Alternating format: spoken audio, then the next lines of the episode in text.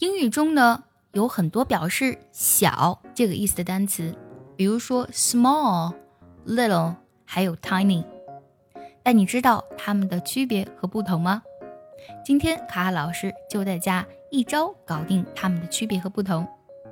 首先，我们看一下 small 这个单词，它通常指的是外形尺寸比较小。比如说，The small village is next to the city。这个小村庄紧邻城市。The small village is next to the city。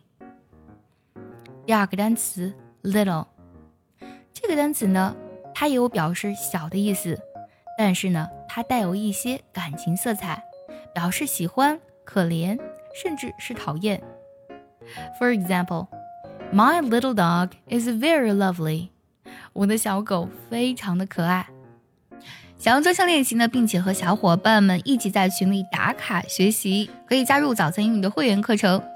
你不仅可以参加我的直播，而且呢，只要微信加“早餐英语”四个字的拼音，就可以收到我送你的一份学习大礼包，让你在英语学习的路上呢少走弯路。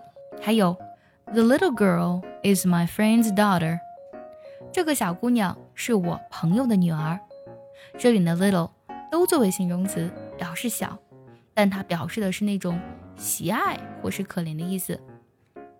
第三个单词 tiny，它指的是特别小、极小的、微小的。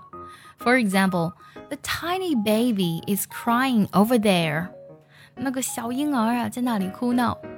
The tiny baby is crying over there。